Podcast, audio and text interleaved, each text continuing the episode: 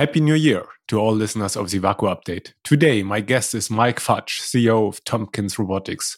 In this episode, we delve deep into the realm of mobile sortation and the automation of upstream and downstream processes. Mike has gained extensive experience in this field, and he will provide us with valuable insights. How does the business case unfold for such automation systems? When does such an investment make sense? For what types of items does the system work best? We are going to elaborate all these questions. Let's go.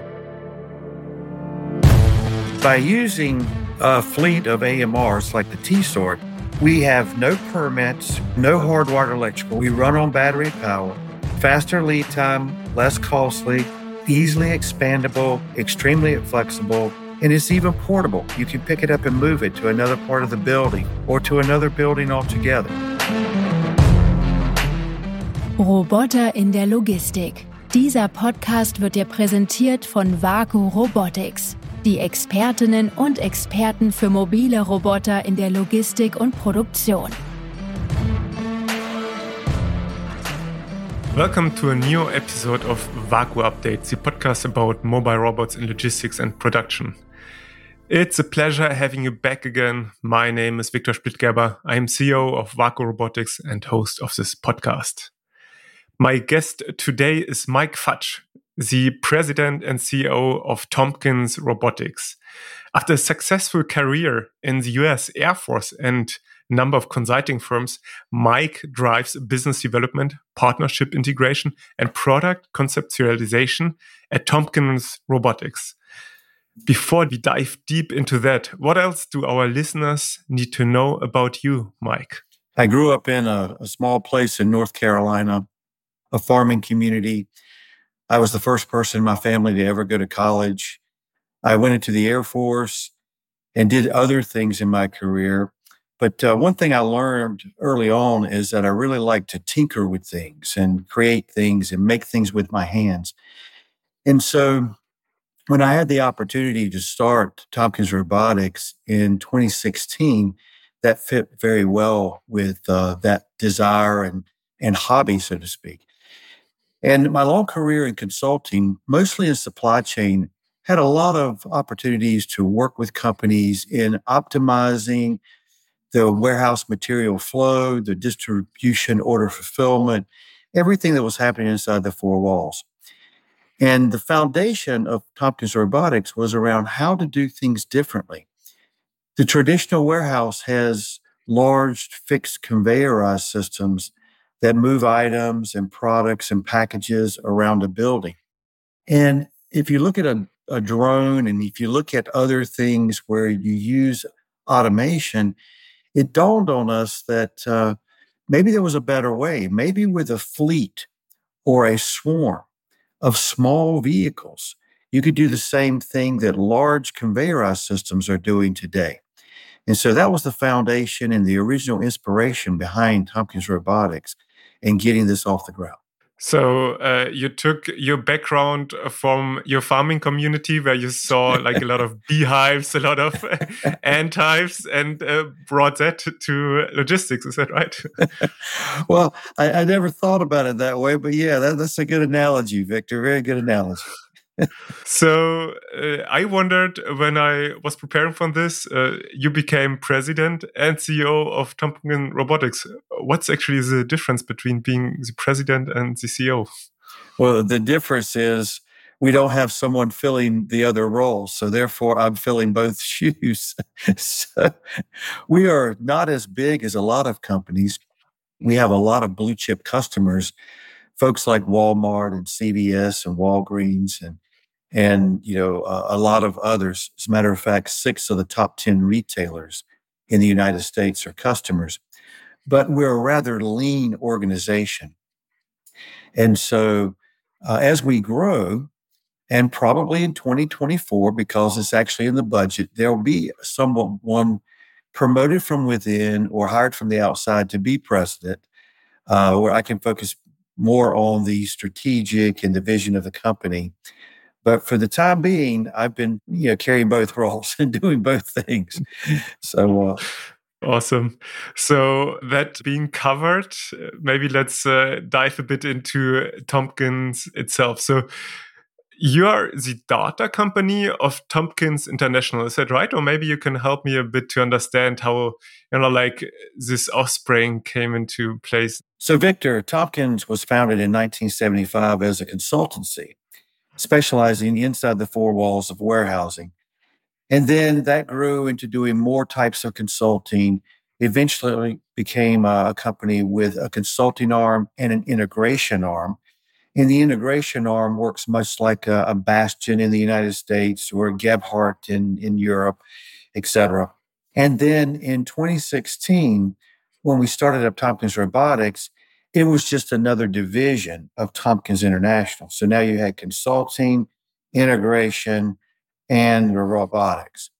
And then on January of 21, Tompkins Robotics became a separate company because as a product supplier, we're an entirely different type of business than an integrator who buys things from other companies and puts them together with some software over it to make it work. And we're not a consultancy either. So um, it made sense to, to make it into a separate company. So there's now what is called Tompkins Solutions, which is the integration and consulting arms of Tompkins, and a separate company, which is Tompkins Robotics, as of January 1, 2021. Oh, nice. So that's uh, not that long ago, actually, and also speaks uh, to the fact that uh, uh, it seems to go well. So maybe coming back to the N type uh, that you're creating inside of warehouses, you are famous, I would say, for your T-sort solution. So that's this small little robots that carry one item at a time on top, mostly one item, I would say, and uh, sort them. So much like you know, like uh, ants also carrying individual items. So maybe you can tell us a bit more about that solution and how that differs to a more traditional sortation system. Certainly. So Tompkins uh, Robotics, the T-sort package. Number one, there are five different models. There's the mini, and it's about the size of your head. And you can sort cosmetics and jewelry and pharmaceutical prescriptions, for example, with that model. Then there's the T-sort, uh, and that machine can have a tilt tray or cross belt on it. And it runs typically on a 500 millimeter grid pattern and it carries most of the things that you would buy at a store. So, you know, a bottle of shampoo or the shirt I'm wearing or a pair of shoes or all types of things, a laptop computer, a speaker, a book. It also can sort and carry small parcels. Think about the type of poly bags and small boxes you find on your doorstep or in a drop box for from delivery from any type of carrier service, whether that be UPS or FedEx or Amazon or whoever.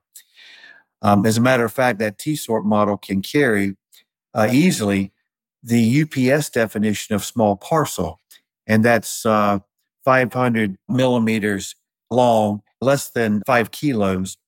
And that type of package we sort all the time with that middle product.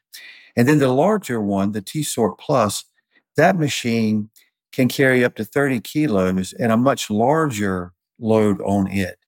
Now, how these machines differ from traditional automation or conveyorized types of systems in warehousing, fulfillment centers, and logistics operations is that all the traditional types of material handling systems typically are bolted to the floor. They require permits being pulled. There's hardwired electrical where you actually hook the wires to the equipment. They have a lot of steel componentry. They cost more money. They take more lead time to get installed, and they have less flexibility. So, by using a fleet of AMRs, autonomous mobile robots like the T sort, we have no permits, we have no hardwired electrical. We plug into 110 voltlet outlets for our chargers. We run on battery power. It um, is faster lead time, less costly, is easily expandable, extremely flexible, and it's even portable. You can pick it up and move it to another part of the building or to another building altogether. And so it's very different in its flexibility, ease of use, no single point of failure. It's more eco friendly. I can just keep going on and on about the advantages of using autonomous mobile robots as opposed to fixed, uh, inflexible conveyor systems of the past.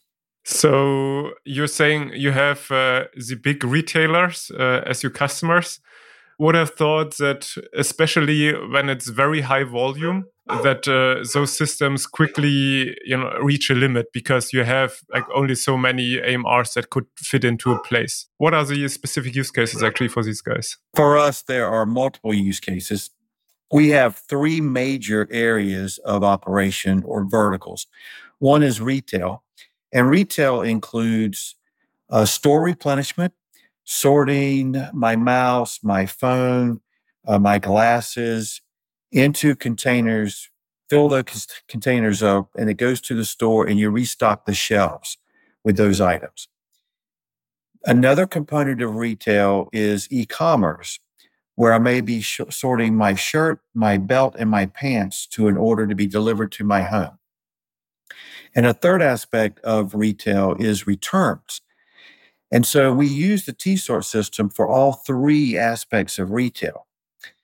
The other two major areas where we use T sort is small parcel, as I was describing before. Think poly bags and small boxes for things that show up in your mailbox or at your doorstep. And then the third area is central fill pharmacy. We do a lot of central fill pharmacy where we're sorting individual prescriptions for Mrs. Jones. And so she has three prescriptions that are going to be sent to her. And so we'll sort the individual prescriptions, all three of them, to a common location where her order can be packed up. And then we sort the outbound patient order to the store or into uh, common carriers for them to deliver to the home. And so those are the three main areas where we work. And in Central Fill Pharmacy, we also have a lot of big customers Kroger, Walgreens, Meijer, Shoppers Drug Mart, uh, even Walmart in Central Fill Pharmacy. So we have a lot of customers in a lot of different areas.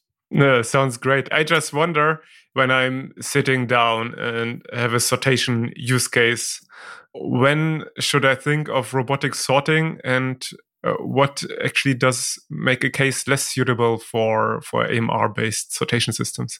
There's a typical application that is uh, typically made by a company like Beumer, and it's an over under uh, sorter. So it's a straight line. It just it runs like a big longest over under, and it sorts to either side.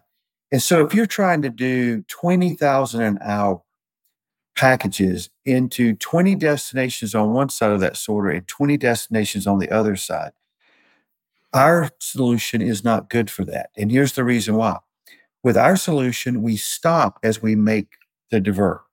And so there's no way to get 20,000 of our AMRs down a straight line path, stopping and diverting. And so that, that's a good example of when we're not a good solution. Another time when we're not a good solution is when you have to do really large or bulky or heavy items. We have not made our AMRs to carry, you know, 50 kilograms and and things over one meter. And tilt trays and cross belts can actually carry those types of uh, loads. Uh, you mentioned capacity a moment ago. Capacity, uh, we can get more through one of our systems than traditional suppliers can get through one of theirs. For example, we have designs uh, doing 36,000 an hour. You can't get 36,000 an hour through a tilt tray or a crossbelt sorter. So it's just a matter of designing the system so that the travel paths for the AMRs are wide enough. It's like a highway. If you've got a two lane highway, you can only get so many cars down it. But if you make it a four lane highway, you can get twice as many cars down that highway. And so we just make the travel path wider to accommodate more volume for the AMR system. So, what I somehow now had in my mind is that you probably I mean, like theoretically, you could design a chart where you have on one axis, you have the capacity that you need, how many items per hour you want to sort. And on the other axis, you have the destinations you want to sort to. And I, I would assume you have something like a line uh, where you say if it is uh, be, uh, below that, then it's uh, not suited. If it is above that, uh, it's, it's suited. So that you have some sort of relationship in terms of if you have many destinations, you can even have a high capacity and it makes total sense. But if you have high capacity and only a few destinations, then it doesn't work. Something like this. So uh, is, is that right? Yes, you're exactly right, Victor. If if you're sorting to 40 destinations, you have a finite limit of how many AMRs you can get past those 40 destinations. So there is a function. It's not a straight line, but there is a function of capacity or volume compared to sort destinations because you can only have so many AMRs stop in front of a location every, every hour and divert into that destination. So that's a that's a good analogy that you just made. That uh, here's a. Did chart. you ever create such a chart? That would be actually uh, great to have. we have a, an internal chart we use for new trainees, but we don't publish it. okay, so it it does exist. yes, unfortunately, yeah.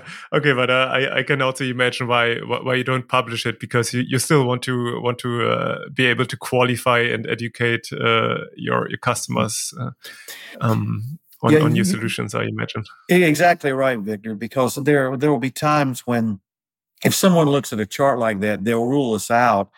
When in deeper conversation, we realize there is a way for our technology to work. So that's why we don't publish uh, that. But we use it as a training guide for new employees to just say, "Hey, look at this," and if something falls out of these parameters, then you need to talk to one of the guys who are more senior and understand, you know, what we can and can't do in that particular application.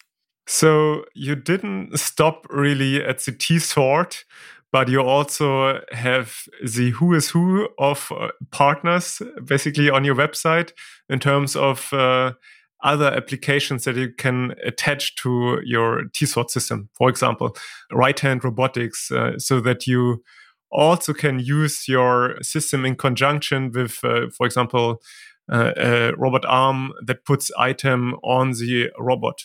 Is that already something that is really used, or is it mostly uh, more traditionally uh, a person putting items on the on the robot? So traditionally, it's mostly humans putting the items onto the AMRs. However, we're seeing more and more where we are having a robotic arm pick up items and put them onto the T sort. Let me give you an example there's a location in New Jersey where an AutoStore system delivers totes to the pick port. And then at that pick port, some of the stations are manned with humans and some are manned with a robotic arm. And at both locations, items are picked out of the AutoStore and placed onto the T sort. And so the AutoStore and the T sort are actually two centimeters apart. And humans and robotic arms, a combination, because not everything is able to be picked with the robotic arm. But what can be picked with the robotic arm is actually going on to the T sort out of the pick port of the AutoStore. And so we're doing a lot of combinations of different technologies. For example, you know, RightHand, covariant, dexterity, plus one. These are some examples of companies that we work with that do robotic pick and place. And then as far as storage and retrieval, uh, systems feeding to our T sort, there are multiple installs of AutoStore and T sort in conjunction, like I was just describing, but also Exotec. And then when you think about goods to person AMRs, for example, we've worked with Swisslog and GreyOrange, where their goods to person AMRs bring out a shelf, you know, a whole shelving stack to an operator, and the operator takes the items off the shelf and puts it onto our T sort. And so we're working more and more with a lot of different other robotic systems, suppliers, and technologies to integrate our system in that entire flow of order fulfillment and uh, distribution inside the four walls of the distribution center. I would describe that one sorting robot, like the small one that you described, is about the size of my cleaning robot.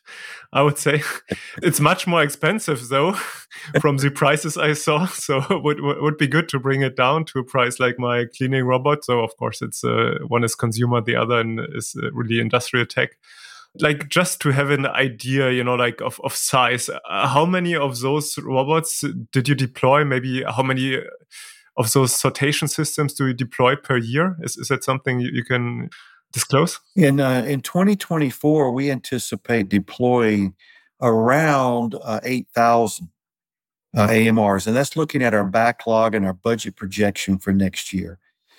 So 8000 is quite a large number in a single year. And the typical system, the average system has between 100 and 200 AMRs. And so if you look at that, that will be uh, around 50 or 60 deployments next year. Yeah. It's a deployment per week. Yes. Yes. I go live per week.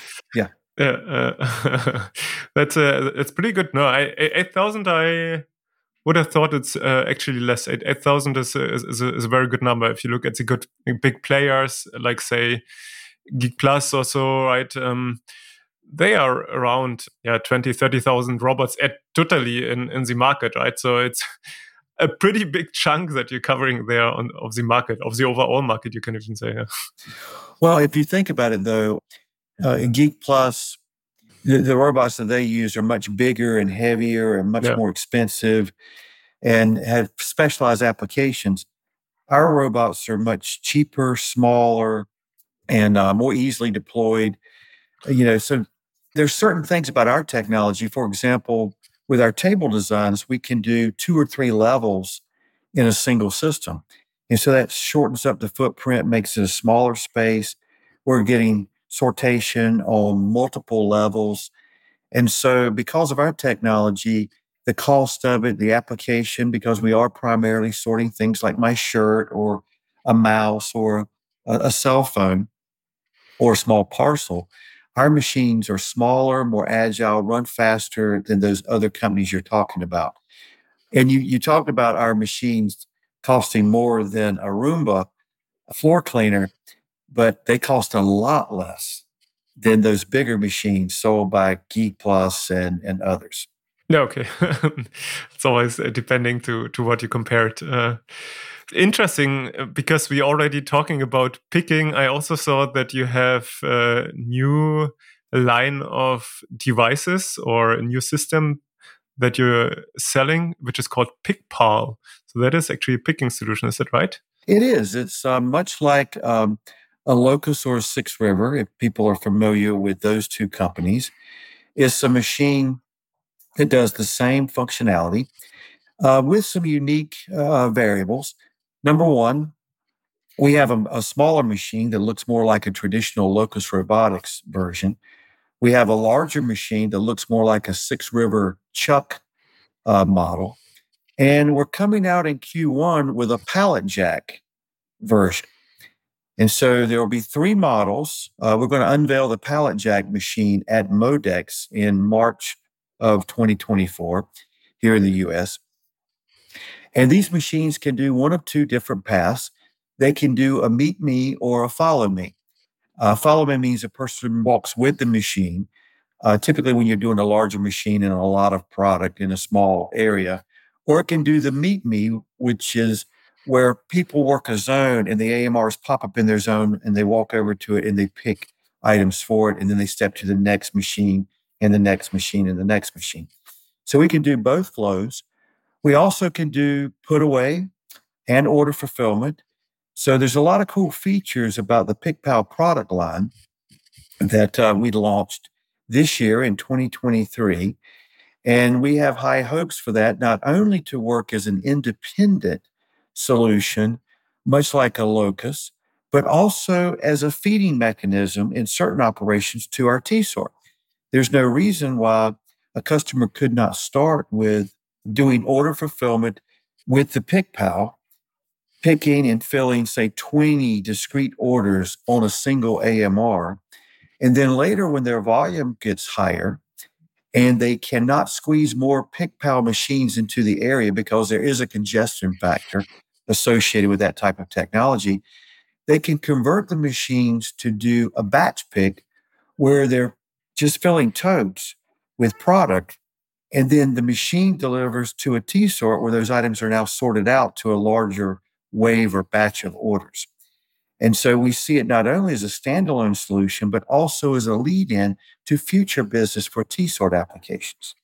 So uh, th th does it mean you're you're basically going into direct competition with Locus with the system, right? Because they have the Locus One, the Vector, I guess. Yes, uh, Locus would consider us a competitor. We're we're nowhere near the size of Locus at this point, so I don't know if I would call us a, a threat to them uh, financially right this minute.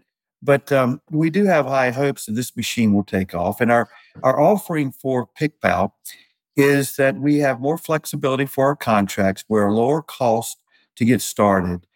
And we have some features that other competitors don't have in our offering. And so those are some of the cool things about uh, the PickPal model. Our first customers are, are actually in Australia, and New Zealand, uh, of all places. And so we're, we're getting off the ground there, uh, both in the United States, but uh, also Australia, and New Zealand and uh, we we look like we're going to have good prospects for Canada and and other locations in 2024. But uh, our primary markets right this minute are Australia, New Zealand, and the U.S. And uh, we're getting some good traction uh, with PickPal with those two markets.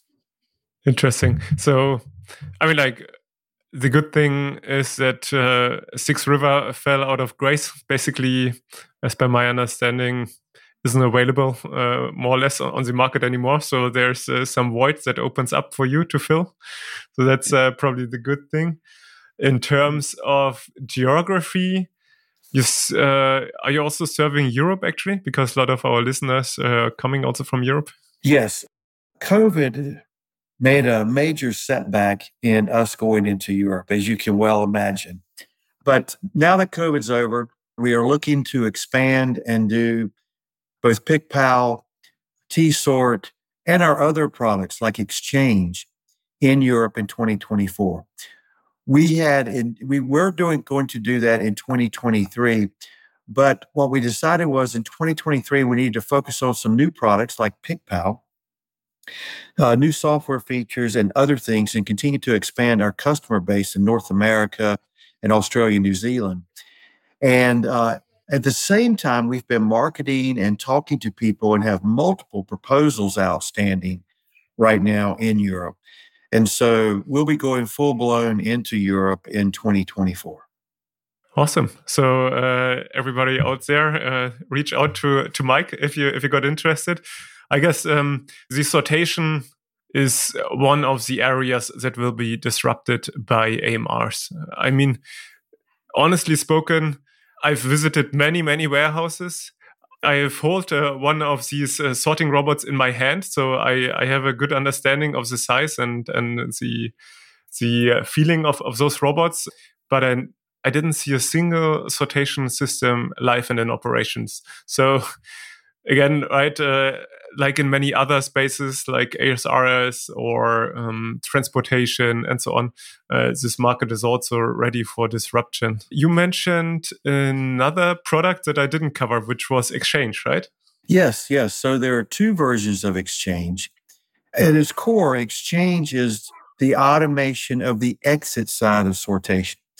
So if I sort my shirt, my belt, and my pants into a tote, a person has to go and remove that tote and send it to packing and put another tote in place. Exchange does that with an AMR, taking the humans away from that process.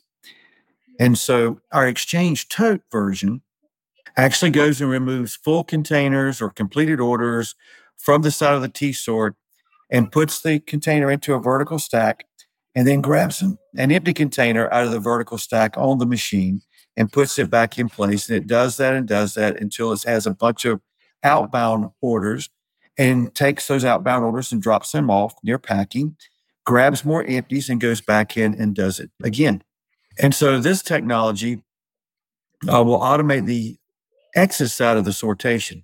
The other version of Exchange is an AMR that runs on the floor and has a lifting plate. And so if I sort small parcels or items into, uh, say, a three foot tall tote that is, you know, a half a meter by a half a meter by a meter tall, or a bag, a U.S. postal bag, or uh, a forever bag. Once that bag or that tote is full, this AMR drives underneath and picks that up and carries it out while another AMR brings an empty container and drops it off. And so we have, we call it exchange bag because it can take parcel bags and pick them up and, and exchange those, and exchange tote.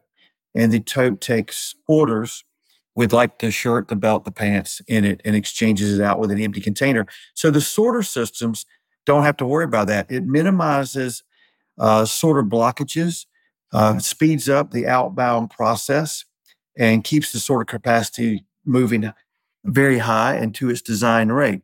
For example, an AMR doesn't need to take a, a restroom break, and an AMR always shows up for work. And so, if you don't have somebody manning the outbound process and containers or bags fill up, the system can't sort to those destinations because the destinations are full.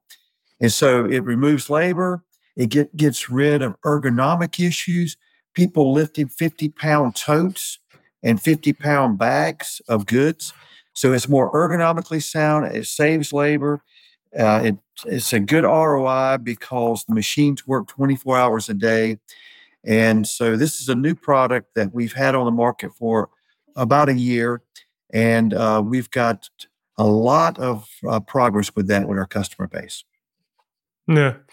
I find it pretty remarkable that you really have like one core technology, which is the sortation. Of course, you know, like there are many sortation companies out there. It's interesting that you didn't call your company like Tompkins Robotic Sortation, but uh, really Tompkins Robotics.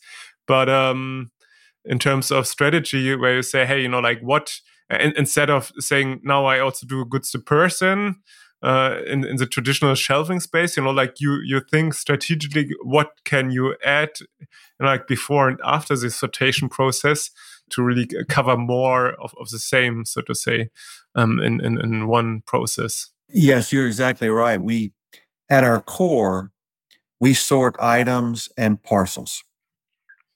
But we're expanding our product line to do things upstream and downstream to make those systems more attractive do more end to end automation for customers, and try to add value both to us and to our customers in their operations. We also do things to optimize what we're doing with our core solutions. Our, our, new induction lift, which by the way, every customer is buying that now. It's uh, it's taking off like a rocket. Uh, you know how our systems are typically two or three levels tall. The induction lift means a robotic arm or a human or a, an induction belt sorts things onto a single tray in this induction lift. And then the induction lift goes up or down to the right level to put it onto the T-sort machine to sort to the destination. And so this uh, makes a person have a very more ergonomically, more safe, less interaction between the AMRs with the people, et cetera. So that's an optimization that we've done for our induction station. And another thing that I'll bring up is how we have a new technology or combination of our technologies where we're sorting items on one level of the T-sort into the T-sort 3D, which is like a little automated put wall. And then an operator can take a completed order out of that, drop it into a semi automated bagger, and that bagger spits out the uh, package, prints the label on it, and then that goes directly into an induction lift to go on to an outbound shipping uh, level. And so, picture, if you will, a traditional warehouse operation doing fulfillment. We'll have item sortation over here on the left hand side. When those items are completed or those orders are completed, the material moves to the middle of the building where packing takes place. And then it moves to the right hand side of the building where outbound sortation of those parcels takes place. What I just described to you has item sortation on one level and shipping sortation on another level in the same infrastructure and footprint. And on one side of the system, I'm sorting to the orders using our 3D solution and baggers. And on the other side of the system, I'm sorting the outbound parcels. And so I've combined all three of those areas into one common area, one common infrastructure, one system doing it all. That sounds uh, also very relevant for a European market where uh, land is expensive, and when you can stack those functions where you really um, stack them one above the other, you can save a lot of space and so a lot of rent. Um, very very interesting. And in the in the ideal, so our number one locations or applications for using this, we call it the multifunction sorter. We really need to come up with a cooler name than that, but we haven't we haven't taken the time to do that. But the main applications are e-commerce and once again that central fill pharmacy. We can sort Mrs. Jones three prescriptions through this process and an outbound patient order on the other side. We also see this as an application that can be bolted onto the front of an Exotec or an AutoStore or a shuttle system. Uh, so there's a lot of ways that we can deploy this technology, and we're really excited about it as a new offering that we have with our customers that are under contract and, and being installed as we speak. Oh, that sounds great. So with that already leading into the outlook of what we can expect uh, from Tompkins over the next year? Will you have the first humanoid robots in your portfolio, or where is your strategy headed? So, no humanoids. We, we don't plan on that. We do have a new product launch that we'll be doing in 2024, but I'm not going to talk about that yet. Our main strategy for 2024 is to continue to expand the exchange, the multifunction sorter, uh, working with other integrators. You know, we work with a lot of integrators such as uh, uh, Bastian and uh, Swisslog and a lot of companies like that. Uh, also work more with the other suppliers of robotic technologies, whether that's a RightHand or a dexterity, a plus one, uh, an Exotec, et cetera, and expand our PickPal product line. Uh, so those are our main focuses. Also going to Europe, expanding our operations in other geographies. And then we have a new software platform called Connects that we're launching in 2024. And that will be a robotics integration platform. And so that will be a new software solution that we're going to roll out. And then, as I said, there's one one new hardware solution, but uh, that's still on the drawing board. We we know we know what we're going to do, but we're not ready to announce it yet. Okay, uh, we we have to wait until 2024. What I understand. But yes, like um, one one last question because you mentioned your software stack. I just um, thought like, what's the uh, level on, of integration? You have all these hardware partners. So what you know, like where do you draw the line of what you do in your software and what do you do your suppliers do? If we're doing a robotic pick in place uh, with our solution, typically we will interface with the customer and that robotic arm will integrate through us. And so we would be the prime on that. That application that I described to you with AutoStore and uh, Covariant arms and a T-sort, that was actually done by a large integrator that sells AutoStore we're not an AutoStore reseller, so we, we can't do that particular aspect. And so we plug in in operations like that AutoStore Covariant Tompkins Robotics application. We also work direct with customers and we will uh, subcontract robotic arms or other pieces of automation, even conveyor that feeds totes and goods to our system and takes away orders going to packing. So we will provide the integration for conveyor, robotic arms, and a few other technologies And then we also subcontract sometimes in applications where there's an integrator, such as a Bastian or a Swisslog, and they're supplying a big overall total building solution. So we we like to work with integrators, work with retailers. We can be the prime, we can be a sub, we can work most any way a person wants to work with us. So that brings us to the end uh, of this episode, uh, Mike. So, like, if now there's an integrator, a retailer, any person that has a sortation need, where can they find you? Uh, the easiest way is our website, and that's tompkinsrobotics.com. Uh, that's the easiest way to get in touch with us. There's a place where you can fill out, uh, you want to know more information, or there's phone number there where you can call us as well. So um, I would say go to tompkinsrobotics.com. That's the easiest way to get in touch, and someone will return your email or your call very quickly. Uh, sounds great. And if any of the listeners now have any questions left uh, to Mike, to me, uh, please feel free to also drop a comment in LinkedIn when we publish this uh, show. And uh, Mike, I am already excited for our next conversation that we should really have in in uh, some time, maybe next year or year after, when you have your next products launched. And was really interesting uh, having you and giving us these insights into sortation business. Well, Victor, thank you very much for the time.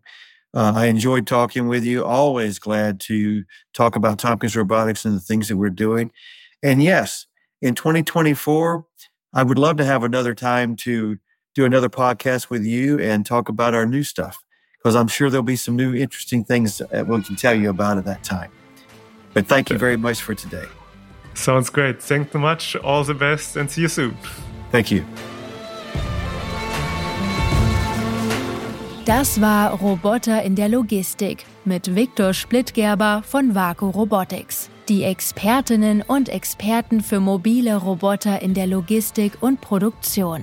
Weitere Infos erhältst du auf vaku-robotics.com.